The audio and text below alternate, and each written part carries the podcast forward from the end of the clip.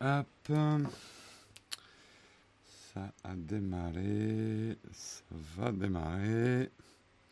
Bonjour, bonjour à tous. Comment ça va bien dans la chatroom Les premiers arrivés? Salut Olek, euh, salut Samuel. On me reçoit 5 sur 5. Nickel. Bonjour, bonjour à tous. Les premiers qui se réveillent. Vous êtes à peine 10. Hein ça se réveille doucement ce matin. Hein eh bien, nous allons invoquer le pouvoir de la chatroom pour faire réveiller tout le monde, telle une armée de morts vivants. Euh, envahissant le, nord. Euh, n'importe quoi, ça commence bien. Eh bien, on va remercier déjà les contributeurs du jour. Hein Alors, j'aimerais remercier Fabrice, qui s'écrit P-H-A-2-B, 2-R, Y, 2-S et E. Pas facile, hein euh, Patoline, merci à toi, Nico, Lorenzo et Maxou. Merci aux contributeurs sans qui nous ne serions pas là. Merci, merci. Tu as dû forcer par Twitter pour accéder au live. Pas de notif, pas de vidéo dans les abos non plus, ouais. Problème récurrent chez YouTube. Les notifications, c'est pas très clair chez eux. Voilà, on va également utiliser notre petite expression désuète du jour en attendant que les retardataires arrivent. Et aujourd'hui, nous allons voir la trêve des confiseurs. Pourquoi on parle de la trêve des confiseurs entre Noël et le jour de l'an? Durant cette période, entre Noël et le jour de l'an, toute activité politique et diplomatique cesse, en principe. En revanche, la tradition des chocolats impose aux confiseurs un regain d'activité. Est-ce qu'on avait vraiment besoin d'une explication pour la trêve des confiseurs? C'est la question que je pose ce matin. Je ne pense pas. Voilà, rien de croustillant dans la trêve des confiseurs. Nous verrons pas demain, mais après-demain. Euh... Oui, après-demain, c'est moi qui fais le texte. Oui. Eh ben, nous verrons marqué d'une pierre blanche. Qu'est-ce que ça veut dire et d'où ça vient? Voilà, voilà. Euh... Si on épelle les contributeurs, maintenant, on n'est pas sorti des ronces. Tout à fait, Olek. Ouais, enfin là, c'était quand même euh, pas mal comme orthographe de prénom. Les expressions désuètes, pas de saison, bravo le bilan carbone.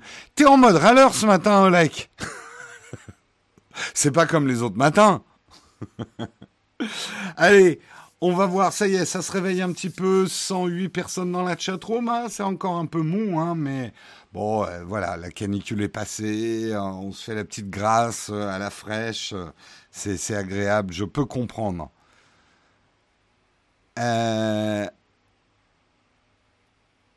Merci Jérôme pour cette vidéo sur Revolut, vraiment génial et t'as adhéré. J'espère que t'as adhéré en utilisant mon lien. Titou. J'espère, j'espère.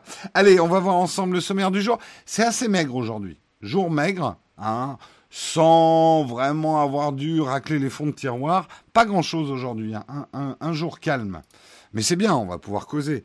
On va parler de Tim Cook. Tim Cook qui est furieux. Non, furieux. Il n'est pas très content parce qu'effectivement, euh, certains articles parlent de tension entre lui et Johnny Ive. On a déjà parlé du départ de Johnny Ive de Apple. Départ, en fait, il monte sa propre boîte et il va continuer à bosser pour Apple pour, repréciser les choses. Et justement, ça nous mènera au deuxième article, article intéressant. En plus, c'est, écrit par euh, Cédric Ingrand, donc euh, une référence sur LCI, euh, puisque reviendra sur les réussites de Johnny Ive, mais également ses échecs en design. Il n'y a pas que des réussites, il n'y a pas que des belles choses à voir chez Apple. Nous parlerons de Cortana qui va prendre son indépendance, fugue de jeunesse, fugue d'adolescente plutôt. Euh, pourquoi Microsoft prépare une version indépendante de son assistant? Nous parlerons également de la coupure de courant chez Western Digital qui fait perdre 6 millions de téraoctets de mémoire flash. Ça en fait de la barrette. Euh, on reviendra une énième fois sur le Galaxy Fold, mais cette fois c'est le patron de Samsung qui va s'exprimer sur le Galaxy Fold et qui dit qu'il est un petit peu embarrassé de la manière dont ça s'est passé on peut le comprendre. Et nous terminerons avec un dossier consommateur. Les applications contre les moustiques sont-elles efficaces? Je pense que vous avez déjà la réponse, mais on la donnera quand même en fin d'émission. Voilà pour le sommaire, j'espère qu'il vous va, j'en ai pas d'autres. On va pouvoir démarrer l'émission. Cortana, on comprend qu'elle fugue, personne lui parle à la maison. Elle va rejoindre Siri elles vont se droguer. Voilà. Triste, hein. Sans parler de Bixby, avec le chien Bixby, le chien, tout pouilleux. ah là là, quelle horreur. Euh, des applications contre les moustiques, et oui, ça existe. Il n'y a plus jamais de porn. Yves Castel, on ne prend du porn que quand le porn est de qualité. Le porn de qualité, hein, ça tombe pas des arbres. Voilà, c'est tout ce que je peux dire sur le porn. On va commencer. Qu'est-ce que c'est que cette histoire? Pourquoi Tim Cook est en colère? Tim Cook en colère, hein, ça donne pas grand-chose. Hein, c'est juste, voilà, il lève un sourcil. Mais il est quand même en colère. Euh, il a pris sa plume pour répondre au Wall Street Journal. Pourquoi non parce que le Wall Street Journal a fait paraître un article selon quoi le départ de Johnny Ive ne serait pas pour euh, des raisons euh, d'indépendance financière ou ce genre de choses, mais c'est parce qu'il y aurait un profond désaccord entre Johnny Ive et Tim Cook. Tim Cook ne s'intéresse pas vraiment au design de produits, ne vient pas aux réunions que Johnny Ive essaye de faire pour proposer des nouveaux produits. Il n'est pas très content, Johnny Ive, que le board d'Apple se remplisse de plus en plus de financiers, euh, de gens qui s'occupent des services et qu'il se sent moins en moins chez lui, chez Apple. il vient quasiment plus au bureau. Euh, il va travailler à Hawaï, et oui, oui, c'est la banlieue pour lui. Euh, bref, un désaccord profond entre euh, Johnny Ive et Tim Cook. Tim Cook s'offusque de cet article, on peut le comprendre, ça fait tâche. On sait, bon, c'est marrant, hier, il y avait deux types d'articles. Il y avait les articles avec titre putaclic qui disaient Apple dégringole en bourse suite au départ de Johnny Ive. Et il y avait d'autres articles un peu plus sérieux qui disaient le départ de Johnny Ive euh, provoque peu de réactions en bourse. Oui, Apple a perdu 1%. 1% chez Apple, c'est 6 milliards de dollars. Mais ils les ont pas perdus. encore une fois, je ne vais pas vous réexpliquer la bourse. Euh, il n'y a pas eu une réaction extrême euh, de la bourse au départ de Johnny Ive. Pour rappel, la mort de Steve Jobs n'avait pas provoqué de remous à la bourse non plus, comme certains euh, l'avaient anticipé ou l'avaient dit. Ça fonctionne pas comme ça. Mais bon, euh, je reviens au sujet. Donc Tim Cook dit cet article est complètement faux. Enfin, c'est un article putaclic. Hein. Il a dit ça avec ses mots à lui. Hein. Il n'a pas dit putaclic. Il est, trop poli pour ça. Il dit cette histoire est absurde. Euh, et euh, le traitement journalistique euh, du sujet montre à quel point vous ne connaissez pas le fonctionnement chez Apple, comment on fonctionne. C'est pas c'est pas réunion à la machine à café. Tiens, je te montre le prochain iPhone que je suis en train de dessiner. C'est pas comme ça que ça fonctionne. de son côté aussi, Johnny Ive a démenti. Lui dit et c'est un peu ce que je disais sur son départ. C'est plus voilà, il a 52 ans, Johnny Ive. Euh, il veut avoir la liberté aussi de travailler sur d'autres sujets en design que des sujets Apple. Apple va certainement être son plus gros, son plus gros client. Donc c'est un départ, c'est pas vraiment un départ, c'est euh, je veux monter ma propre boîte pour pouvoir travailler sur d'autres sujets. Je veux dire, il s'énerve de voir Stark qui se fait des couilles en or en dessinant des cure-dents. Euh, Johnny Ive se dit, moi aussi, je vais révolutionner le cure-dent, quoi. Hein euh, Trump ne fait plus trembler la bourse avec ses tweets. Il n'y a pas beaucoup de bourses qui tremblent avec Trump, tellement c'est Non, c'est horrible de dire ça, puis c'est pas très gentil. Euh... Ça tombe pas du chêne comme les glands. Oula J'ai pas suivi vos discussions là. Euh,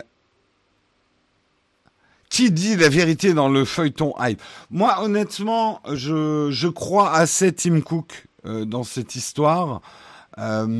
Ça fait, ça déclenche de la lecture, de dire oula, ça se passe mal chez Apple. D'une manière générale, vous mettez le problème et Apple en face, vous avez un article qui va déclencher du clic.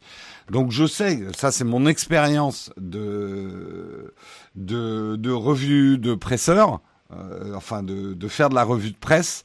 Les articles sur les problèmes chez Apple sont à prendre avec des pincettes. Les, les magazines, les blogs adorent ce genre d'articles et parfois ils extrapolent énormément les choses. Et c'est vrai qu'on a envie, les, gens qui pensent que euh, Apple est en perte de vitesse, euh, Apple va se casser la gueule, le départ de Johnny Ive, on peut le voir effectivement comme un mauvais signe. Moi, mais je me trompe peut-être, hein, je pense peut-être effectivement qu'il se sent moins bien chez Apple. Il est blasé, il a fait le tour, il a construit les bâtiments, enfin, il a designé les bâtiments. En gros, Johnny Ive, est-ce qu'il a encore beaucoup de challenges chez Apple? Est-ce qu'il a encore beaucoup de choses à prouver? C'est ce qu'on va voir dans le deuxième article, c'est ça qui est intéressant. Euh, je pense que voilà, t'arrives quand t'arrives vers ces âges-là, et j'en sais quelque chose, euh, t'as envie de nouveaux challenges, t'as envie de nouveaux défis, t'as envie de te faire ton nom, t'as envie d'avoir ta propre boîte, quoi. Tu peux avoir cette envie-là, quoi. En réalité, Jérôme arrête 15 jours le Texcop en août pour aller bosser chez Apple et designer un nouveau produit. Ah oui, bah vous allez pas être déçus, hein. Ah ça, vous allez pas être déçus. Donc euh, voilà, après je vous laisse libre euh, effectivement de l'interprétation. Est-ce que c'est le Wall Street Journal qui a fait un petit article? En plus, ce qui me fait dire que l'article est un peu, on va dire, orienté, c'est qu'il n'y a pas grand-chose en ce moment sur la tech. Donc ça, voilà, c'est un petit article qui, génère un peu de trafic sur le site. Euh, à voir, à voir. Peut-être hein, qu'il y a eu une grosse engueulade et qu'ils peuvent plus blairer. Hein. J'en sais rien, je bosse pas chez Apple. Hein. Dieu merci pour Apple. le potato phone par Jérôme. Non, je ferai le, je ferai un peak design Apple, spécial Apple. C'est un sac peak design avec une pomme cousue dessus. Ça suffit. C'est parfait. L'objet parfait. Euh, en réalité, euh, mais non, on s'en fout des problèmes d'Apple. Toi peut-être, mais je peux te dire, et là Philippe, tu peux me croire, tu peux pas imaginer à quel point de mettre Apple dans n'importe quel titre d'une vidéo, d'un article ou quoi que ce soit. Et en plus, si tu mets problème devant, ouh, ça en génère des vues. Ça en génère beaucoup. Alors, ce qui est intéressant, euh, et c'est pour ça que j'ai ajouté le deuxième article, et on va regarder un petit peu ensemble, euh, article de Cédric Ingrand pour LCI, sur, il parle de l'iPhone, mais il va parler aussi de la, Magic Mouse, le meilleur et le pire du design d'Apple pendant l'ère Johnny Ive. On a des bons souvenirs avec Johnny Ive de design révolutionnaire, mais il y a eu aussi des beaux plantages. Donc on va regarder ça ensemble. Effectivement, je suis pas sur la bonne page. On va parler d'abord des réussites. Pour le meilleur, 2007, l'iPhone. Ici, nous avons euh, l'iPhone, le premier du nom. Merde, je peux pas zoomer pour vous enlever les pubs. Bon, tant pis. Euh, L'iPhone, le premier du nom. On peut parler quand même, même si on est un détracteur de d'Apple, c'est quand même une pierre blanche, en tout cas un marqueur fort dans l'industrie du smartphone. Les smartphones techniquement existaient avant l'iPhone. Euh, et euh, les smartphones ne sont pas tous des iPhones, mais le premier iPhone sans clavier physique, un écran géant pour l'époque, ça nous fait rire aujourd'hui, mais c'était il n'y a pas si longtemps, un système de dérivé de celui du Mac, mais avec une interface pensée pour le pouce, l'iPhone premier du nom est à marquer d'une pierre blanche dans l'histoire du design industriel. Comme une nouveauté, euh, qui aurait d'un claquement de doigts fait table rase de tout l'existant. Un projet qui serait aussi l'un des derniers, ça c'est intéressant, l'un des derniers sur lequel Apple a réussi à garder le secret jusqu'au bout. C'est vrai que moi je me souviens très bien de la présentation euh, du premier iPhone. Euh, et je le raconte souvent cette histoire. Moi, je travaillais à l'époque. Je, je sais que je bossais pour Nokia mais je bossais aussi pour une autre marque de téléphone, je crois que c'était Sony Ericsson. Et euh, les, grands ponts, enfin les grands ponts, on va dire les grands ponts français, je me souviens hein, du responsable Nokia, euh, il l'avait pas vu venir et tout le monde a rigolé quand il est sorti. Enfin, tout le monde a rigolé. Ils ont dit, oh, euh, on n'a pas grand-chose à, craindre. Un truc à ce prix-là, On n'avait pas encore inventé le prix Apple, mais c'était un prix délirant pour l'époque. Personne va acheter ça. En plus, c'est hyper lent, machin et tout. Et moi, je me souviens avec Christophe à l'époque, on a dit, ah, c'est quand même pas mal, hein. Ça, fait vachement envie, hein.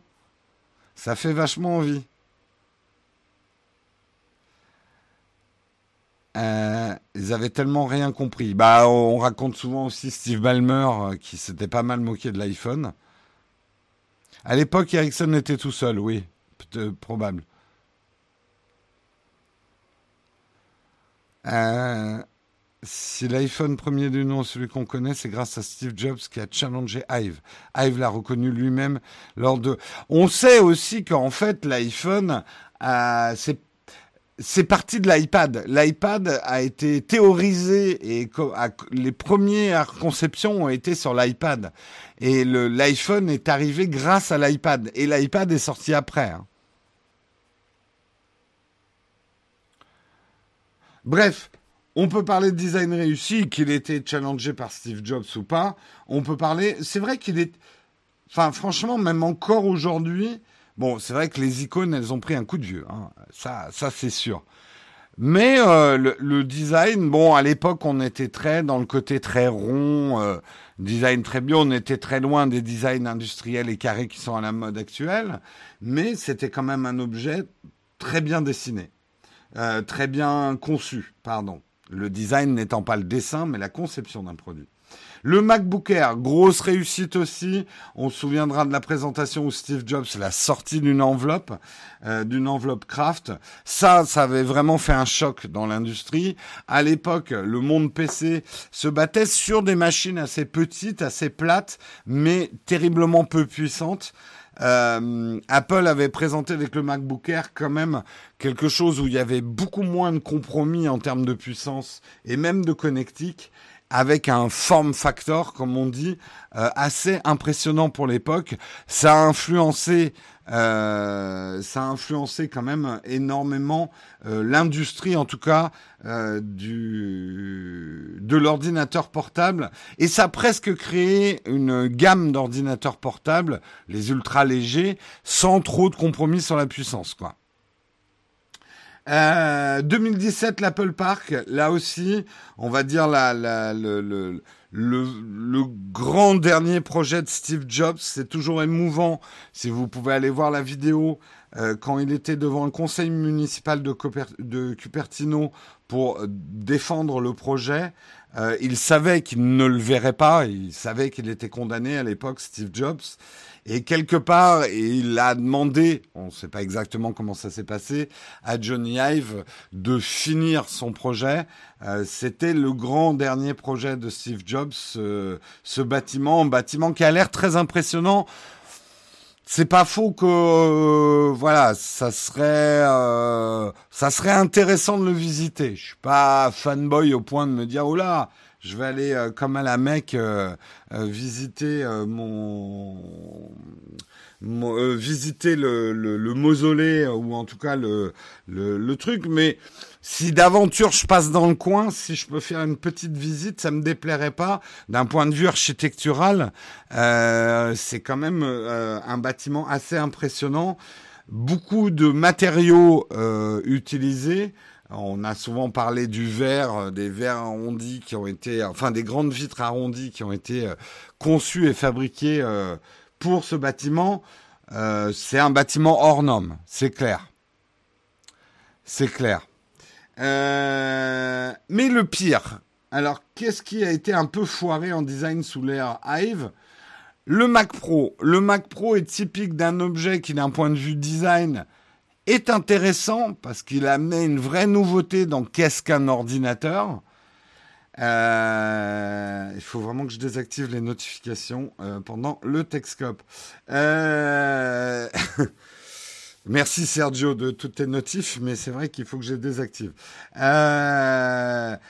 Effectivement, c'était quelque chose qui ne laissait pas indifférent. Il y avait beaucoup de nouveautés dans ce Mac Pro, mais on voit typiquement quand l'équilibre est rompu entre les ingénieurs et les designers et que les designers ont trop de pouvoir, ça donne des objets un peu trop extrêmes. Il y a eu aussi le, Mac Cube. Hein. Il l'a pas mis Cédric Ingram, mais moi j'aurais parlé aussi du Mac Cube.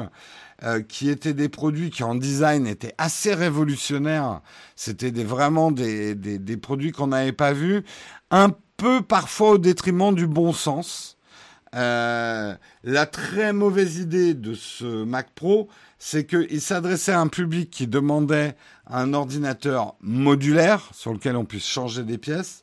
Et en fait, il avait une connectique extrêmement riche. Il y avait six ports Thunderbolt sur la poubelle noire.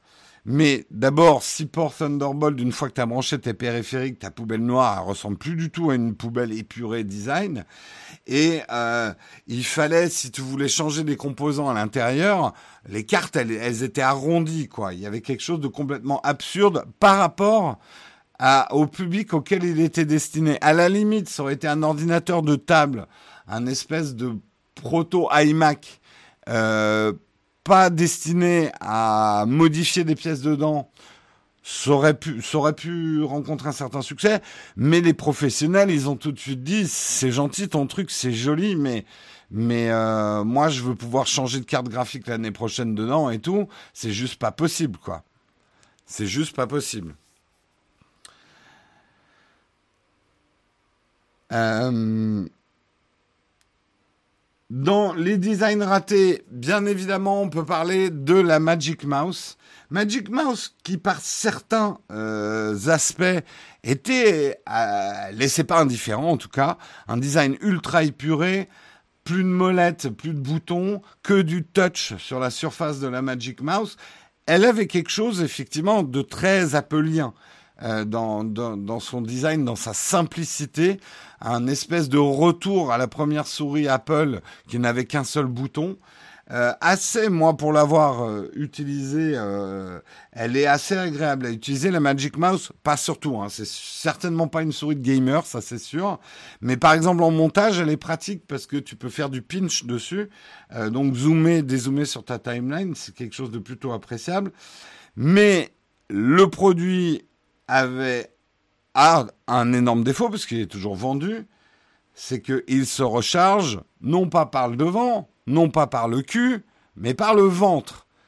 Donc tu es obligé, tel un animal blessé, de mettre ta souris sur le flanc, de lui planter un lightning dans le bide, et du coup, c'est absolument pas utilisable pendant qu'elle se recharge. Ça reste complètement inexpliqué pourquoi les designers n'ont pas mis la prise devant, où on aurait pu continuer à utiliser la, souris pendant qu'elle se chargeait, c'est complètement débile. Euh, c'est clairement un produit. Et il y a quelque chose qui s'est passé. On saura jamais le fin mot de l'histoire, mais il y a eu une décision débile à un moment, même si certains, euh, par exemple Jean-Louis Fréchin, grand designer français, qui se dit, qui dit se plaindre de la recharge de la souris, c'est regarder le doigt plutôt que de la lune, c'est de mettre côté toute l'intelligence de la conception qu'il y a derrière, et puis cette souris, elle se rechargeait très vite en fait. Oui, Jean-Louis Fréchin, c'est gentil de défendre ses camarades, et son camarade, oui, comme elle a des choses très intéressantes en design, mais le design, c'est réfléchir à la fonction et quand même de décider de mettre la prise au beau milieu du ventre de cette souris, ne serait-ce que l'aspect visuel de la souris pendant qu'elle est en recharge, c'est complètement débile.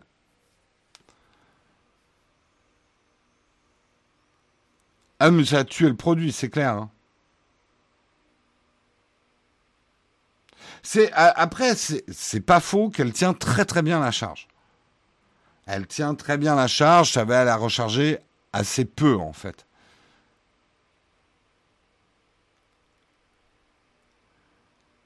Je suis pas d'accord, elle flingue la main car elle ne pousse pas sa forme. Oula, alors on va pas parler des préférences de souris. C'est compliqué. Il y a des gens qui aiment les souris euh, qui euh, leur prennent toute la paume, d'autres des souris toutes petites qu'on prend au bout des doigts. C'est vraiment des questions personnelles. Et parlons d'un produit que vous connaissez peut-être pas, l'eMate, sorti en 1997, donc avant le fameux iMac Berlingo. Regardez-moi cette beauté. Hmm. Franchement, on dirait un ordinateur portable qui a fondu sur, une, euh, sur un, toit de bagnole, quoi, pendant la canicule. Ça a quand même un, un, un côté fondu. C'était pourtant un produit assez intéressant pour l'époque. Regardez bien, il y a un stylet, il y a un stylet dedans. En fait, c'était quoi? C'était un petit peu un, un l'e-mate était un produit euh, pensé pour l'éducation, comme un PC mais en moins cher, avec un écran monochrome et un système emprunté au Newton. Donc il y avait un système d'exploitation emprunté au Newton. Euh, l'écran était tactile à condition d'utiliser le stylet et la machine avec un clavier complet. Donc, réalisé quand même à l'époque, Apple avait sorti un produit sur lequel on pouvait déclencher des choses sur l'écran. Il y avait un clavier. Donc quand ils viennent nous dire qu'ils ne mettront pas de touch dans les MacBook Pro parce que c'est trop fatigant de lever le bras pour aller toucher son écran de MacBook Pro ou de MacBook, bah ils l'avaient fait à l'époque. Bon, honnêtement, quand on regarde l'histoire d'Apple, à l'époque, ils ont un peu fait tout et n'importe quoi. C'est vrai que c'était finalement très en avance sur son temps. Le design, évidemment, on peut le trouver assez moche aujourd'hui. C'était la mode de l'époque. Enfin, c'était pas la mode de l'époque. On, on y voit les prémices avec l'utilisation de plastique de couleur et d'une certaine transparence, des prémices de ce que Johnny Ive, et c'est dommage que Cédric l'ait pas mis dans les réussites, je trouve quand même que euh, le l'iMac, le berlingot euh, de couleur, pour moi, est presque le produit le plus marquant de Hive, euh, puisque il, c'est aussi le symbole du retour d'Apple après une période où ils ont failli disparaître quand même. Non, c'est l'e-mate VTech. À vous parler de quoi de VTech Ça fait très VTech, c'est clair.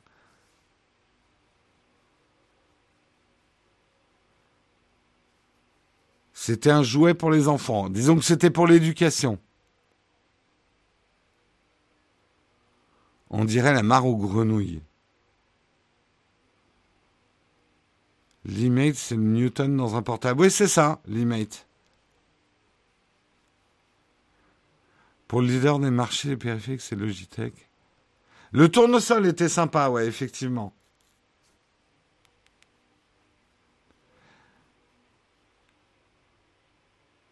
Voilà, c'était un petit peu effectivement une rétrospective que je trouvais intéressante euh, avec l'actualité du départ de Johnny Ive. Johnny Ive n'a pas eu que des réussites dans sa carrière certains produits sont sortis on pourrait la liste on pourrait la rallonger hein, mais certains produits étaient un petit peu foireux quoi. La coque batterie, écoute, là encore une fois, si on prend le design uniquement sur le côté esthétique d'un objet, on peut dire que le côté bossu de la batterie est pas top, mais le design ce n'est pas que l'aspect visuel, c'est l'aspect fonctionnel. Et euh, des quelques personnes que j'ai croisées qui ont cette batterie supplémentaire, ils m'ont dit c'est quand même super pratique. Pour des gens qui ont vraiment besoin d'un apport d'énergie, ils disent c'est la meilleure batterie que j'ai jamais utilisée. Euh, donc c'est une réussite en design. Encore une fois, le design n'est pas le dessin d'un produit, mais sa conception. Et il y a des produits qu'on peut trouver à l'œil moche, mais qui remplissent très très bien leur fonction. Oui, bien sûr, Hive n'a pas travaillé que sur le hardware ou le ou l'apparence des produits, il a travaillé aussi sur les OS, hein, le, la partie logicielle. Hein. La coque batterie, oui, c'est ça. Bref, allez, on referme la page Apple pour aujourd'hui et on va parler de Cortana. Cortana qui fait une fugue d'adolescente. Elle j'en ai marre, on peut rien faire dans cette baraque, c'est pourri. Bref, non, c'est pas exactement comme ça que ça se passe. Euh...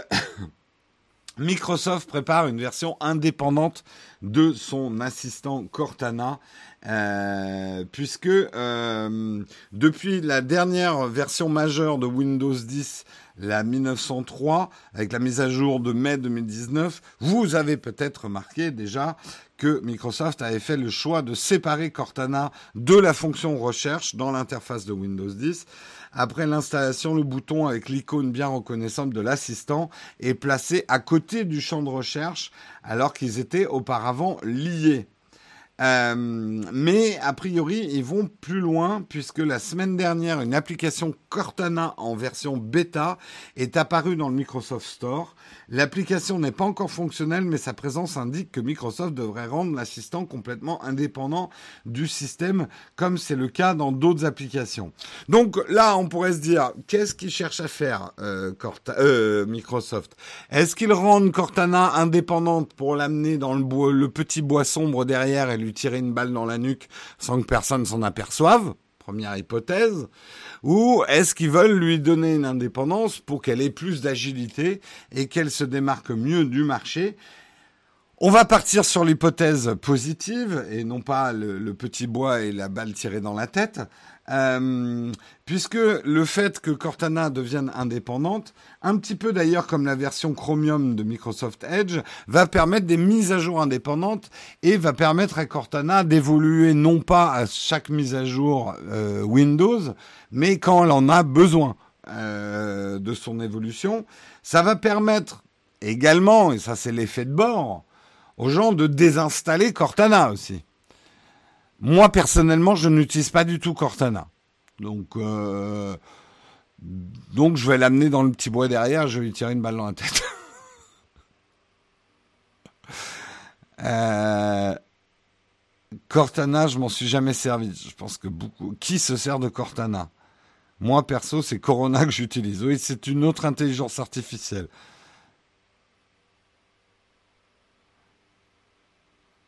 Normalement, ça se fait à distance, donc ça peut évoluer tout le temps.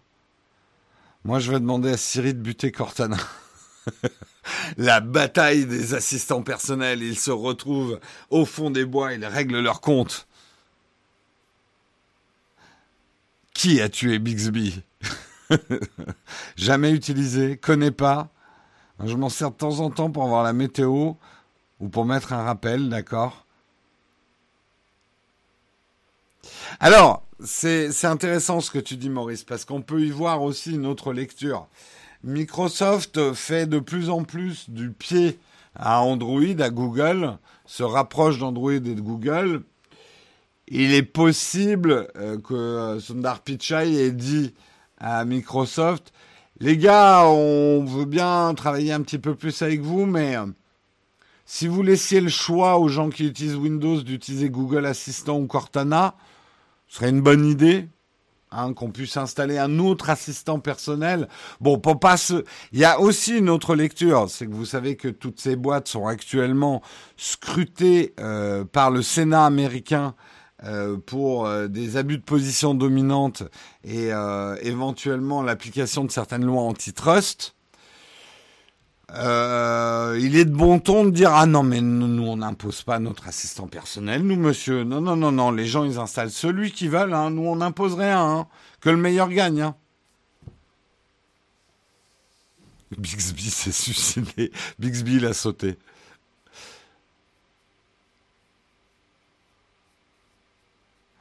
euh, Microsoft se rapproche de Google, se rapproche d'Apple. Ben oui, Microsoft a cette stratégie intelligente hein, d'ailleurs, euh, d'essayer d'être compatible avec tout le monde, même avec Apple, le plus possible en fait. Euh, Microsoft se veut euh, tout chakra ouvert.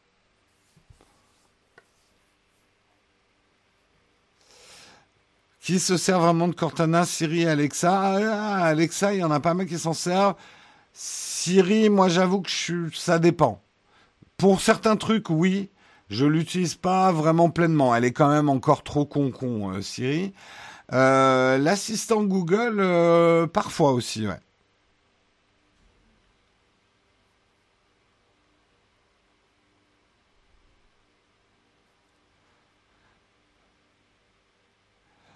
Microsoft fait des choses excellentes, mais jamais le bon timing. Ouais. Toi, tu utilises Cortana et ton Google Home, d'accord. Siri existe-t-il encore? Ah ouais, ouais, ouais. Moi, elle arrête pas de me parler. Dès que je lève le poignet, ah bah non. Là, elle, a décidé de pas de pas se réveiller. Ah mais oui, mais je l'ai... Euh, non, je l'ai pas bloqué. Je sais plus ce que j'ai fait. Normalement, quand je fais ça... Bon, ça marche plus. Euh, tous ces trucs juste pour lancer des minuteurs. C'est pas faux. Minuteur et éteindre et allumer la lumière. Bah moi, de toute façon, si je m'en sers pas de Cortana, c'est parce que mon Shadow PC, euh, j'ai un micro sur mon casque, mais il n'y a pas de micro sur ma box Shadow PC. Et puis honnêtement, j'en aurais pas l'utilité, quoi. Moi, j'attends une vraie version d'Alexa sur Windows. Ben, c'est des choses probablement qui vont arriver justement avec euh, ces annonces. Ça laisse la porte ouverte aux autres assistants.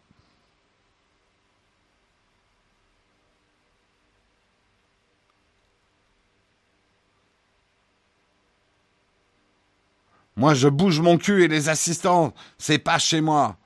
Moi, j'avoue que, alors Siri, ici, je m'en sers pas mal pour passer des coups de fil. Au lieu de chercher dans mon carnet de contact, je dis appeler un tel, appeler un tel. Euh, les lumières. Euh, parfois, je fais des petites demandes de Wikipédia, mais ça s'arrête à peu près là, ouais. Ça s'arrête à peu près là. Allez, on continue, on continue dans les articles et on va parler de Western Digital. Western Digital qui a subi une grosse panne de courant, grosse panne de courant qui leur fait perdre 6 millions de téraoctets de mémoire flash. Ça fait mal, ça fait beaucoup d'argent. Euh, 6, 6 euh, millions de téraoctets, pardon, pas 6 téraoctets, 6 millions de téraoctets, en gros, vous l'avez déjà traduit, 6 hexaoctets 24 millions de disques SSD de 500 gigas. 24 millions de disques SSD 500 gigas. Ça, ça rentrerait pas dans mon atelier. Hein. C'est la perte de production de mémoire flash perdue à cause d'une coupure de courant qui a frappé le 15 juin dernier. Et le problème, c'est qu'ils n'ont toujours pas réussi à redémarrer l'usine. Euh, la production en cours a été détruite, mais en plus l'usine n'a toujours pas repris son activité à l'heure actuelle, ce qui explique que la perte de production annoncée soit aussi énorme. Une perte qui pourrait avoir un impact sur l'exercice de Western Digital au début de l'année 2020, mais qui pourrait, et ça c'est peut-être le plus grave pour nous, avoir un impact sur le prix des disques SSD dans les mois qui viennent, puisque ça va générer une pénurie de disques SSD. Donc, euh, s'il y a du SSD pas cher avec les, Prime Days, là, vous utilisez le lien d'affiliation de Nowtech, merci, et vous achetez votre disque SSD avant qu'il n'y en ait plus. Il y en a qui vont remplir leur baignoire de disques SSD.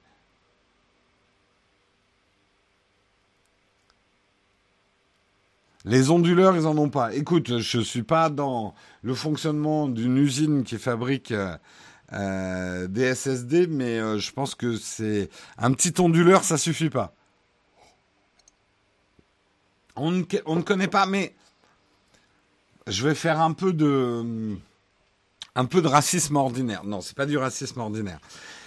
C'est une usine japonaise et les Japonais, quand il y a un problème dans leur usine, rappelez-vous, hein, euh, la centrale nucléaire, etc., comme ils sont beaucoup sur les procédures, euh, parfois les mecs, ils n'ont pas vraiment l'initiative de, de mettre l'onduleur en place ou ce genre de truc.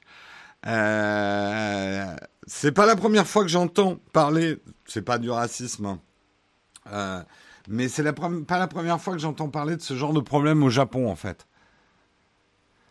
Comme ils sont extrêmement euh, disciplinés, respectueux de la hiérarchie, quand il y a un problème, euh, le stagiaire va pas prendre d'initiative, tu vois, alors que peut-être qu'il sait ce qu'il faut faire, mais euh,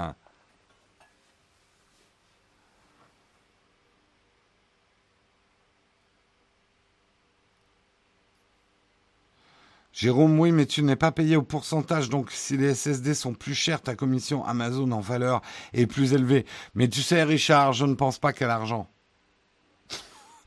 je pense d'abord à votre plaisir et à votre bien-être. Non, mais c'est vrai, oui, c'est vrai, mais euh, ça fait peu de différence. Et à la limite, euh, si vous utilisez beaucoup le beaucoup le lien, au final, c'est mieux que si vous l'utilisez peu sur un produit qui vaut cher. En gros, il vaut mieux, il vaut mieux deux fois 3% d'un produit à 10 euros euh, que euh, ça régulièrement que 3% euh, sur un gros produit. C'est là qu'on s'aperçoit que je suis pas très fort en maths, mais bon, c'est pas grave.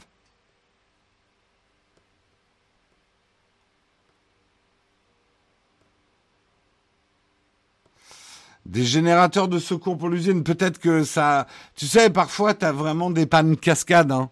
Euh, dans Star Trek, régulièrement, le moteur principal tombe en panne pendant les combats et ils essayent d'enclencher le moteur auxiliaire et poum, le moteur auxiliaire il marche pas non plus. Qu'est-ce qu'on fait? Eh ben c'est pareil dans la vraie vie. Parfois, ben, ton moteur auxiliaire il n'a pas démarré.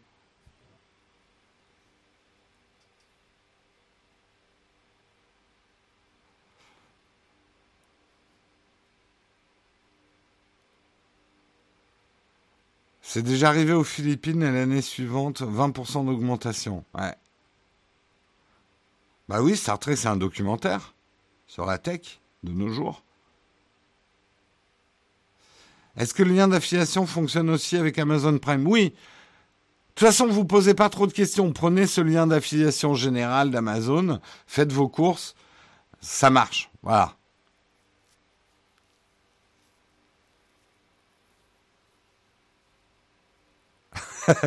c'est pas faux, Olek. Dans Star Trek, généralement, ils s'en sortent en inversant le flux de n'importe quel bullshit de mots techniques. Et après, mais il y aura qu'un seul essai. Sinon, le, vaisseau risque d'exploser. D'exploser. Faut que j'arrête de dire exploser. C'est arrivé chez OVH. Ça arrive au meilleur. Merci Samuel vous met là dans la chatroom le lien d'affiliation général de la chaîne. Avec ce lien, si vous le mettez en raccourci ou dans vos favoris, chaque fois que vous utiliserez ce lien, vous participerez à la chaîne en fait. C'est pas la peine de faire un lien par produit. À partir du moment où vous avez activé vos cookies, pendant 24 heures maintenant, Amazon reconnaît que vous êtes venu de notre part. Donc on a généré du trafic. Sauf si vous cliquez sur un autre lien d'affiliation de quelqu'un d'autre, parce que c'est le dernier lien d'affiliation utilisé qui écrase tous les autres.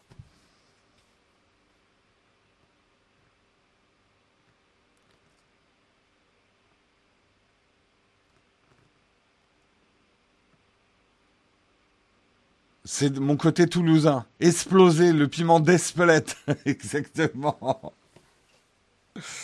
C'est mon petit côté Toulouse. J'ai même, même pas de famille à Toulouse, en fait. Euh,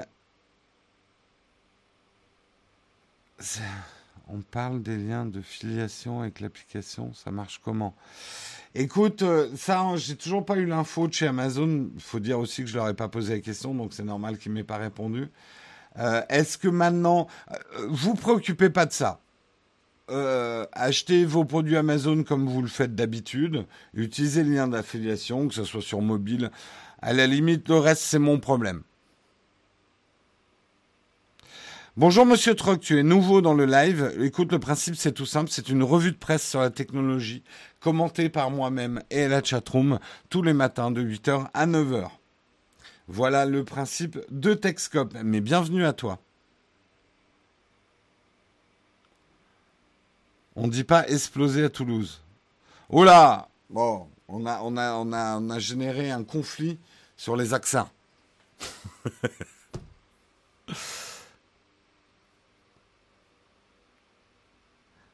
euh, Battlestar versus Galactica. Tu ne peux même pas poser ce type de questions.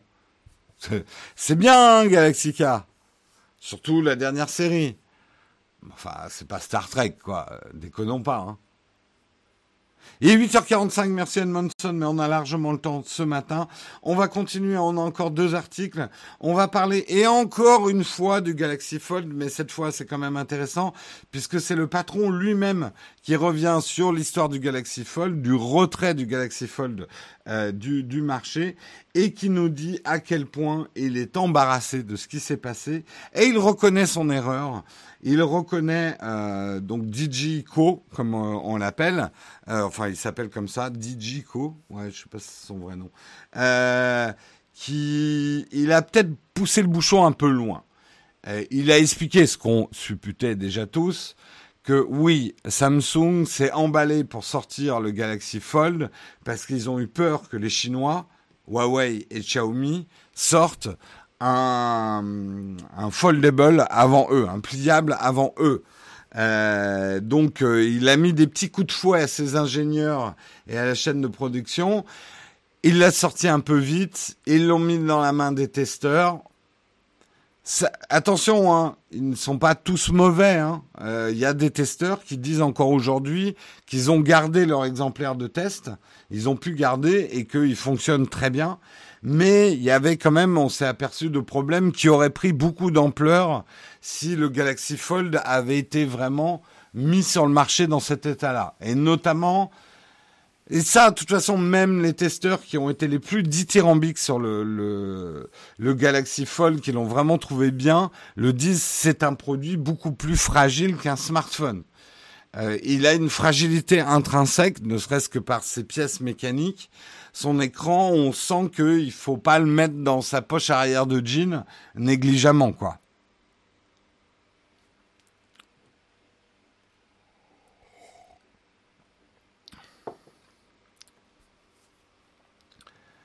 Euh...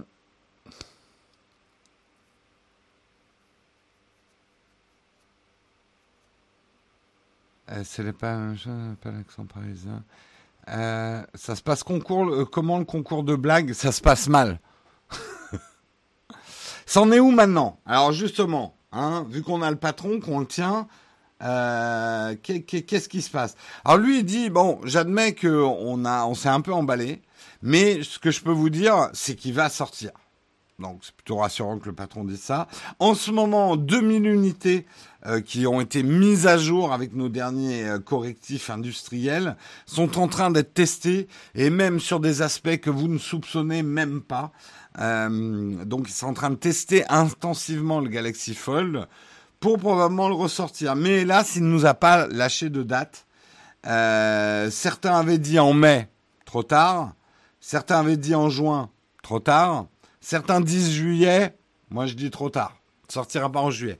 Et je vais même vous dire, à mon avis, il sortira pas à la rentrée, parce que sinon, ça serait trop compliqué de, lancer. Enfin, il sortira pas en août, pardon, puisque on sait que c'est le Note 10 qui sort en août et qu'il ne faudrait pas que le Galaxy Fold lui fasse de l'ombre en termes d'annonce et en termes d'intérêt.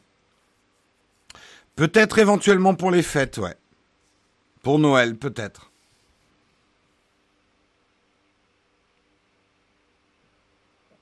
J'arrive pas à penser qu'il y ait un usage grand public. Bah, Nazado, je suis assez en désaccord avec toi. Euh, plus j'y réfléchis, et plus je pense que c'est pas forcément le fait qu'il se plie qui est intéressant. C'est qu'en fait, l'avenir du smartphone, ce n'est plus le phone, c'est le smart. Euh, on utilise de moins en moins nos smartphones pour passer des appels. Je sais que certains d'entre vous utilisent énormément les appels téléphoniques, c'est pas une attaque ce que je suis en train de dire, mais quand on regarde les usages d'une grande majorité de gens euh, et de générations même, les plus jeunes utilisent de moins en moins les appels téléphoniques. Ça ne veut pas dire qu'ils s'appellent pas, hein, mais ils vont s'appeler avec du data et non plus de la communication cellulaire en fait.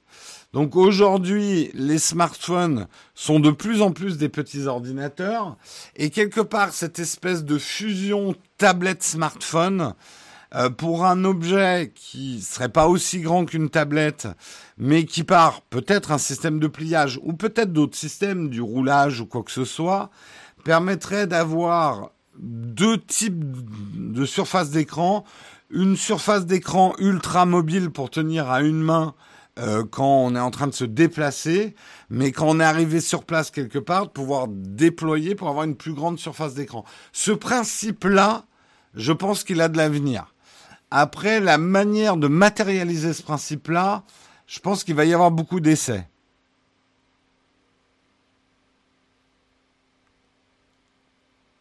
Le fold est un gadget parce qu'on peut plier l'écran, il n'y a pas d'usage.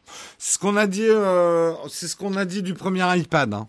Bien évidemment, ça c'est un peu le problème de Samsung. Ils sortent le form factor, ils sortent le produit avant les usages. Euh, on a le contraire, par exemple chez Apple, euh, où ils vont attendre que les usages se développent et après sortir le produit qui permet de le faire. Euh, mais c'est la signature Samsung. Samsung est beaucoup plus novateur euh, en termes de sortie que l'est Apple. Et ils vont expérimenter des choses. Ils veulent être les premiers sur des technologies. Donc quelque part, bien de toute façon, au prix, euh, de toute façon, au prix où il est, soyons francs entre nous, qui va acheter ce truc-là? À part des youtubeurs pour faire des vues euh, Et encore, il faut en faire des vues pour le rembourser. Euh, à part des youtubeurs pour faire des vues et des gens qui sont complètement obsédés pour avoir un objet free mais le dernier à la mode, cette première génération de Fold n'est pas hyper intéressante. On est d'accord. Et c'est hyper cher.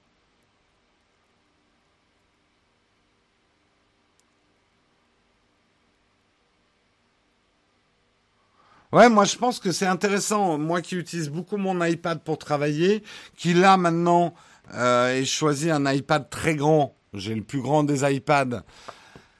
Il y a deux trois moments et pourtant ça fait qu'une semaine que je l'ai où je me suis dit putain j'aimerais bien un truc un peu plus grand que mon iPhone euh, pour prendre des notes sans avoir ça à sortir du sac quoi.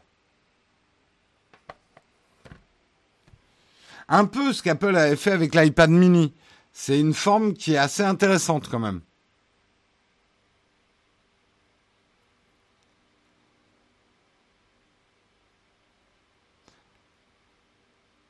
Je vois plutôt comme un note pliable. Ouais, c'est ça, je, suis vraiment d'accord avec ça, quoi. Ouais, un peu un Moleskine, un, un truc pour remplacer ces usages-là. Euh, j'avais, quand je vous ai parlé des tailles d'iPad, parce que beaucoup de gens me demandent est-ce qu'il faut que je prenne le grand ou le petit? Euh, ma manière de résumer ça, c'est tu as besoin d'un carnet ou d'un cahier. Euh, oui, je prononce cahier. Euh, voilà, c'est comme à l'école ou dans tes prises de notes, est plus à l'aise avec un carnet ou un cahier. si tu as besoin d'un cahier, prends un grand iPad. Et là, ça remplacerait peut-être le, le, mini Rodia, ou en tout cas un petit bloc Rodia, quoi. Un peu un palme, ouais. Euh, pourquoi tu l'as pris plus grand? Alors, parce que je, pense expérimenter beaucoup plus sérieusement euh, la retouche photo et le montage vidéo sur iPad. C'est pour ça que je l'ai pris plus grand.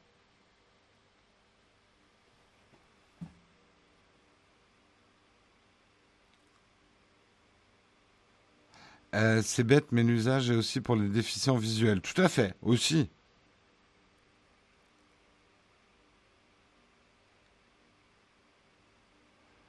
Ou qu'elle est pas bonne ta blague, Maurice? Je rappellerai pas trop AZF euh, au Toulousain. C'est trop tôt quelque part, paradoxalement. Il y a une autre prononciation pour cahier. Ouais, mais je sais plus laquelle, mais on s'est foutu de ma gueule une fois parce que je disais un cahier. Dans le sud, on dit, on prononce autrement, non? Un cahier? Ou je sais, je sais plus. Oh, puis on s'en fout. Ah, qu'est-ce que vous me lancez là sur les accents français là? On va repartir sur pain au chocolat, chocolatine. Tout ce que vous allez obtenir.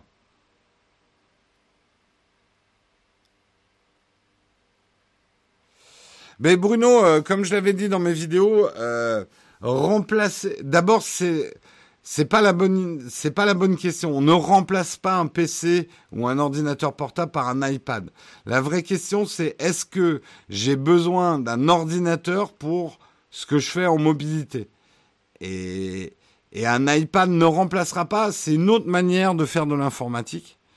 Et ça conviendra pas à tout le monde, ça dépend complètement de tes usages de l'informatique et tes habitudes. Et il y a, un truc de, de réapprentissage avec l'iPad qui peut être désagréable. Hein. Euh, mais après, moi, je trouve en tout cas à long terme que c'est plus pratique qu'un ordinateur pour tout un tas de tâches.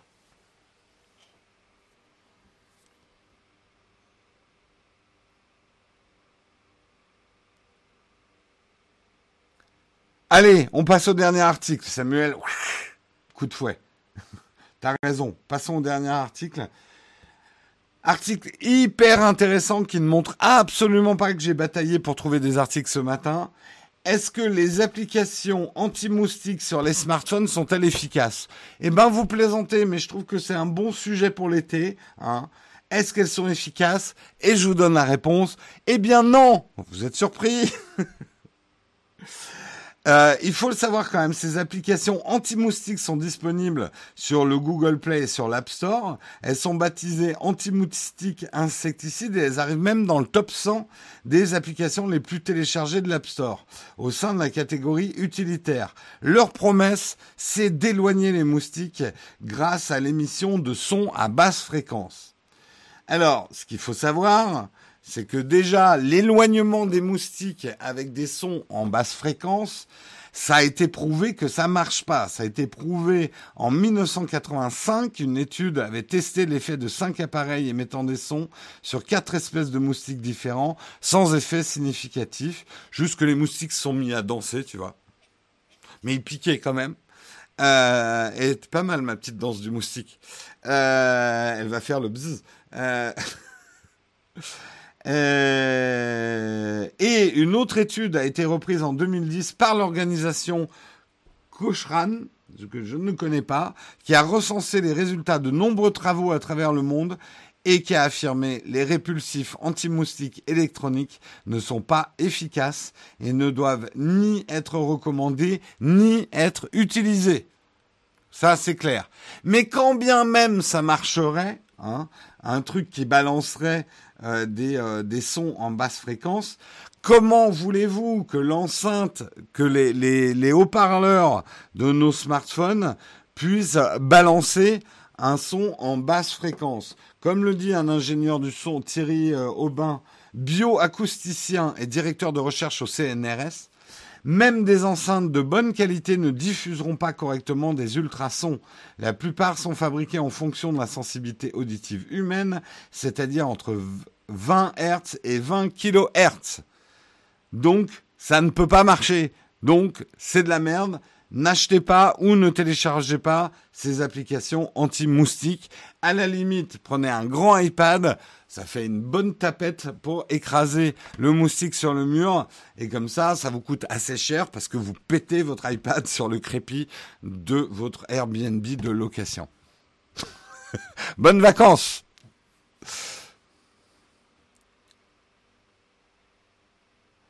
Le meilleur moyen de se protéger des moustiques, c'est de trouver un copain ou une copine qui attire plus. Oui, c'est la méthode que j'ai trouvée, testée, approuvée. Mon anti-moustique, c'est Marion. Ça marche très bien. Oui, mais qui a encore des journaux chez eux, Yves, pour éclater le, moustique?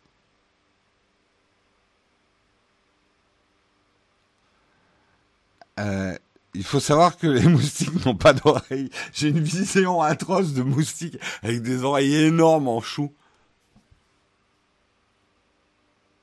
L'iPad tapette. L'iTapette.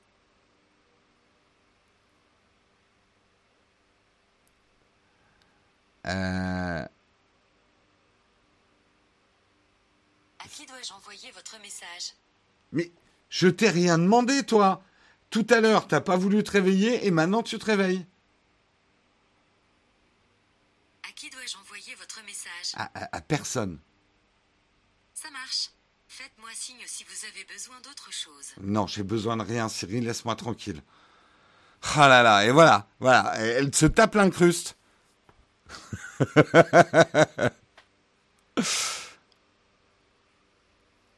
Elle est complètement folle. Non, mais, je pense que ma Siri, elle est. C'est. Mais bon, à la limite, je la trouve beaucoup plus sympathique comme ça. Je passe mon temps à m'engueuler avec Siri. Marion me dit, mais désinstalle-le, c'est complètement ridicule. Mais je sais pas, il y a un côté sympathique de cette espèce d'intelligence artificielle complètement conne et qui vient au milieu de mes discussions sans que je lui ai rien demandé.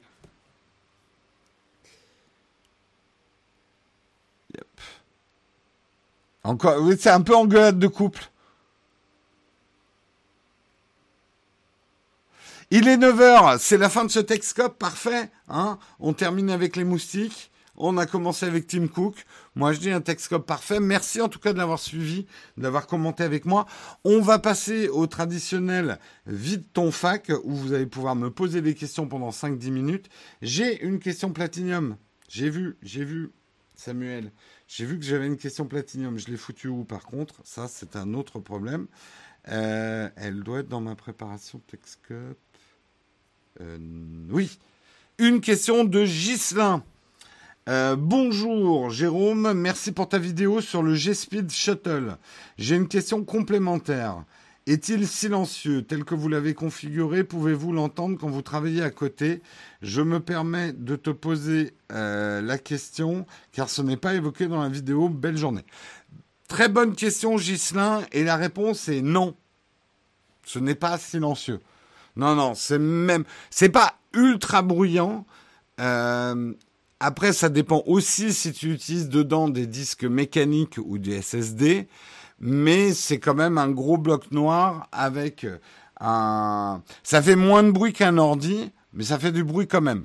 Je ne conseillerais pas cette solution à quelqu'un qui veut un environnement le plus silencieux possible. Merci beaucoup Julien pour ton super chat pour la citronnelle.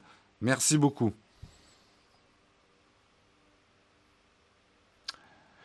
Un jour, un test de la Surface Pro 6, c'est pas prévu au programme euh, Blackwatch.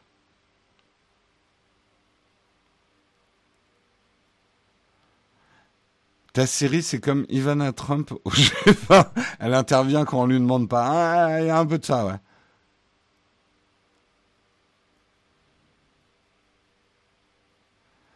Ne penses-tu pas que Apple travaille aussi sur une solution de cloud computing? Non seulement je le pense, mais j'en suis sûr, euh, Dinis. Et je pense pas que c'est pour tout de suite, mais je pense effectivement qu'Apple y travaille. Ça sera probablement pas une offre de cloud computing telle qu'on l'entend dans le monde PC. Je pense plutôt qu'Apple va arriver avec un service qui nous permet pour certaines tâches d'acheter une grosse puissance pendant un laps de temps donné. Et que ça sera dans une gamme de services pro d'Apple en fait. Euh, merci de mettre tous les liens pour nous aider, Samuel. Comment devenir un YouTube sponsor, comment nous aider sur Tipeee, comment nous aider sur Utip? Vous avez le choix. Tu penses qu'on peut monter une grosse vidéo? Attends. Tu penses que je peux, je peux monter une grosse vidéo sur les nouveaux MacBook Air 16 Go de RAM? Vas-y Alors là, je ne peux que t'encourager à monter une vidéo. Euh, est-ce que Marion va faire une vidéo sur une nouvelle techno audio pour la chaîne? Marion fera des vidéos quand elle aura du temps et en ce moment, elle n'en a vraiment pas du tout. C'est tout ce que je peux te répondre. C'est quoi le blog de Marion sur la musique? C'est wildsession.fr. Wild comme sauvage, session. Session. Euh, un jour, un test du nouveau bracelet connecté de Xiaomi. Pas prévu non plus, mais euh, peut-être. Jérôme, en parlant d'assistant, comment je peux installer un Samuel. Oula Samuel, c'est un système propriétaire, c'est très compliqué. Faut... Je te le conseille pas. Et puis de toute façon, il y en a qu'un et il est pour moi. Samuel m'appartient.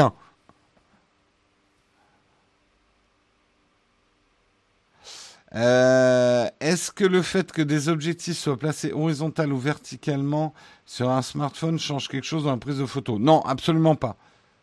C'est vraiment une décision de design et de positionnement du couple optique-capteur à l'intérieur du smartphone. Oui, il y a des gens qui ont un sang sucré qui dégage une odeur. euh, qui attire les moustiques. Je sais pas si c'est lié au taux de sucre dans le sang. Euh, mais en tout cas, oui, c'est probablement dû à l'odeur. On sait que les moustiques sont assez sensibles à certaines odeurs. Étant donné que le youtubeur ne reçoit pas plus selon le nombre de pubs, à quoi ça sert d'en mettre plus? Si, si, on reçoit plus selon le nombre de pubs. Hein. C'est pour ça que certains youtubeurs blindent leurs vidéos de pubs. On est En fait, euh, les youtubeurs sont payés si vous regardez une pub plus de 5 secondes. Si c'est moins de 5 secondes, si vous la fermez, on n'est pas payé. Faut le savoir. Euh, mais après, on est payé pub par pub. Hein. Euh, je sais pas qui t'a dit qu'on était payé pareil qu'il y ait 10 pubs ou une pub. Parce que c'est pas vrai. Donc la tentation peut être grande de blinder de pub sa vidéo.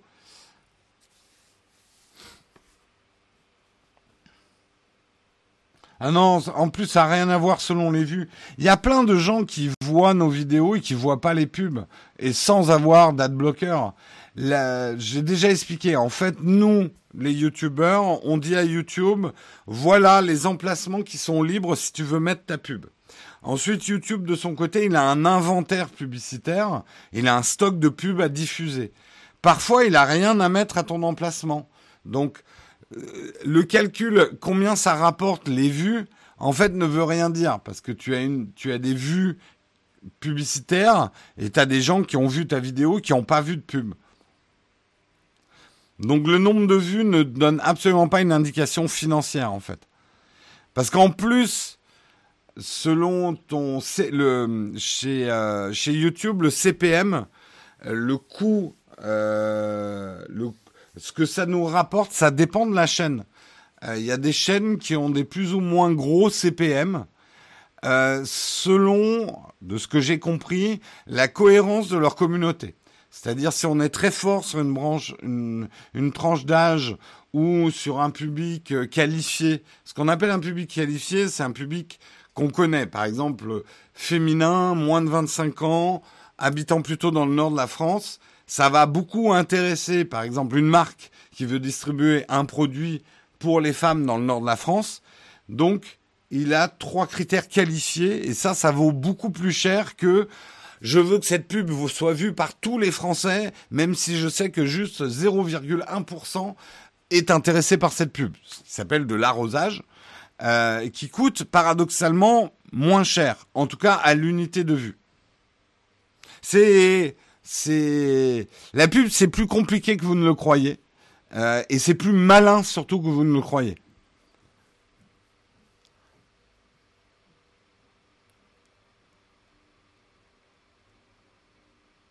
Euh, tu penses quoi du JBL 450 BT J'en pense rien du tout, j'ai jamais testé. Je sais même pas ce que c'est.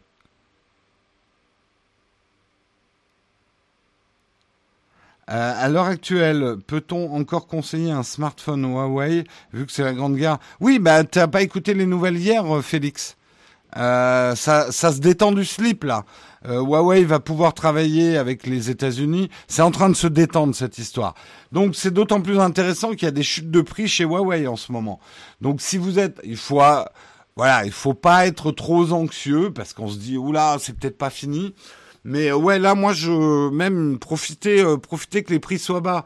Aujourd'hui, je crois que le, Huawei euh, P30 Pro, il est dans les 700 euros. C'est quand même une belle baisse de prix par rapport aux, aux 1000, aux 1000 euros et quelques que c'était à la sortie. C'est surnois la pub? Bah, fais ça en pensant ça. Tu es en train de me dire, je défends la pub. Hein, c'est mon ancien métier. Pour moi, quelqu'un qui dit la pub c'est surnois, c'est comme s'il disait le commerce c'est surnois. Ce qui peut être un argument valable. Mais condamner la pub, pour moi, c'est condamner le commerce. Euh, le commerce, c'est de la pub. Et il n'y a jamais eu de commerce sans pub, en fait. C'est un geste commercial, la pub. Après, ça peut être bien fait, mal fait, de manière surnoise ou pas. Mais la pub, intrinsèquement en elle-même, euh, pour moi, n'est pas surnoise. Ou alors, ça voudrait dire que le fait de vendre des choses, de faire du commerce, est surnois.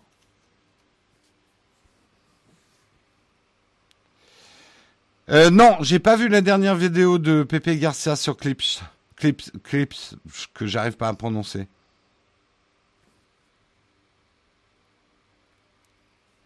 Le CPM, oui, pardon, j'ai pas traduit, c'est le coût pour 1000 vues, oui.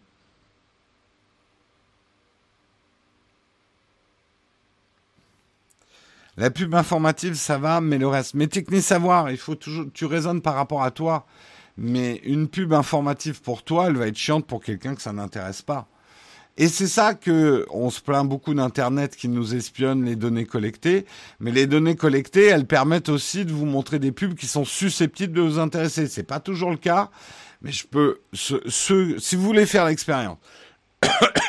mettez un VPN, mettez tous les blindages, machin, mais pas un adblocker, baladez-vous sur internet en mode anonyme, vous allez voir les pubs que vous voyez quoi bah ça vous intéresse pas et vous allez vivre la pub d'une manière encore plus intrusive et agressive.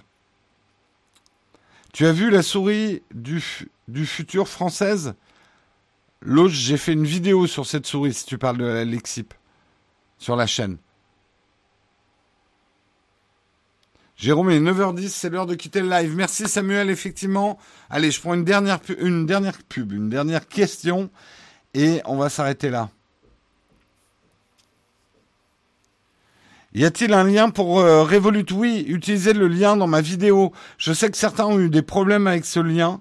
Euh, changez de navigateur et vous mettez. Il faut donner son numéro de téléphone hein, pour euh, pour Revolut, c'est obligé. Et normalement, vous mettez bien votre numéro de téléphone sur la ligne bleue si vous voulez tester Revolut.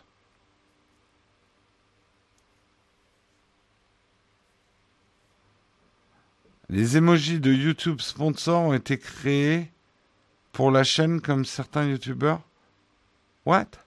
Les emojis de YouTube sponsor C'est quoi un emoji de YouTube sponsor? Je sais pas, tu me tu m'expliqueras demain. Euh... Avez-vous vu M6, la formule Premium Metal a perdu pas mal de partenaires, ça part en autre boudin. Écoute, moi j'ai les deux, j'ai N26 Revolut, il y a des avantages et des inconvénients aux deux, mais j'ai pas vu de, nouvelles. Allez, allez, il faut vraiment que je quitte. Ah, le badge euh, YouTube sponsor a été créé pour la chaîne comme certains. Oui, oui, oui, oui. Tu peux devenir YouTube sponsor. Il y a le bouton rejoindre hein, si vous voulez devenir YouTube member en fait. Tout à fait. Allez, Ciao tout le monde, on se retrouve demain normalement avec Marion. On fera le Texcope tous les deux demain ensemble. Je vous fais des gros bisous, passez une bonne journée. Ah oui, je sais pas si j'ai le droit de vous le dire, mais je vous le dis quand même. Euh, je risque de faire un live surprise ce soir. Je serai avec nos amis de chez Shadow qui vont avoir un truc à annoncer. C'est presque sûr. Suivez mes réseaux sociaux. Euh, je vous indiquerai, euh, ça va être ce soir, je crois, 6h, 6h30 dans ces eaux-là. Je sais, je sais plus bien la date. Je sais même pas si j'ai le droit de vous le dire. Mais a priori, il y a une annonce. Voilà. Tout ce que je peux vous dire. Et j'y serai. Allez, ciao tout le monde, à demain. Bye bye.